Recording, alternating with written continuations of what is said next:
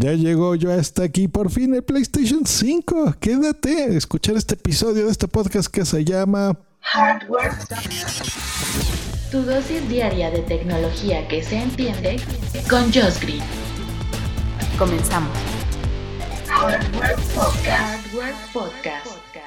Así es, Hardware Podcast. Te saluda Josh Green hoy que es jueves 17 de septiembre del 2020 pues ya les había contado de los detalles del PlayStation 5 en su día de lanzamiento, pero lo que no teníamos eran los precios ni la fecha exacta de lanzamiento. Pues bueno, los tenemos aquí, así que me da mucha emoción. Estuve dos días fuera por los días patrios, pero ya estamos de vuelta. Algo que no me gustó del lanzamiento fue poco hardware. Qué curioso pero como todo videojugador sabe, lo que importa son los juegos y eso hubo muchísimos. Hubo confirmación de Final Fantasy XVI, el juego clasiquísimo que siempre que sacan un PlayStation lo ponen, que es el Spider-Man, hoy con Miles Morales, que se ve súper bueno. El remake de Demon's Souls y un juegazazo, uno de mis favoritos, que es God of War, que llega en el 2021. A ver, se supone que el PlayStation 5, todos los PlayStation siempre son súper poderosos y por eso se suponen siempre muy caros.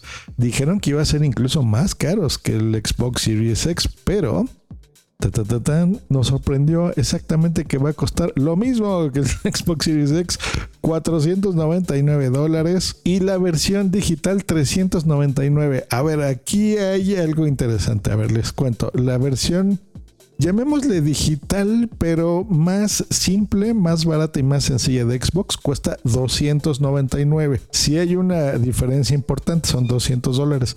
Aquí la diferencia es de 100 dólares, pero esta versión digital es exactamente igual que el PlayStation 5 normal, simplemente que sin el lector.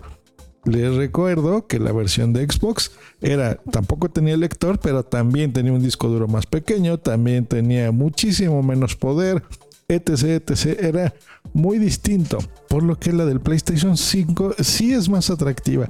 Si a ti no te interesan los discos, porque no quieres jugar ya eh, versiones físicas de los juegos, no te interesa lo retrocompatible, de, a lo mejor tienes ya tu colección de, de juegos que es en discos de versiones anteriores de PlayStation 3, de PlayStation 4 y no te interesa jugarlos, pues bueno, la digital es para ti, ¿no? Si tú tienes esa colección y lo quieres jugar en estas consolas que sí son retrocompatibles, pues te conviene por supuesto la versión con el Blu-ray que ya lo tiene por aquí. ¿Cuándo estarán disponibles? Pues el 12 de noviembre llegan en México, Estados Unidos, Japón, Canadá, Australia, Nueva Zelanda y Corea del Sur y todo el mundo que no les comenté, el resto del mundo, va a llegar el 19. Entonces el 12, primero en México, Estados Unidos y para el 19 el resto del mundo. Así que súper, súper, súper buena noticia. Ahora específicamente en México, ¿cuánto va a costar?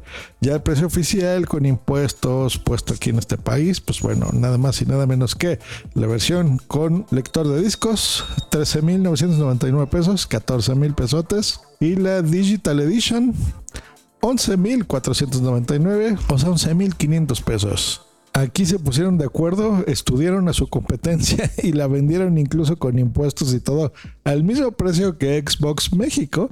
Recordemos, la Xbox Series X cuesta 14 mil pesos y la Series S, Series S, 8.500 pesos.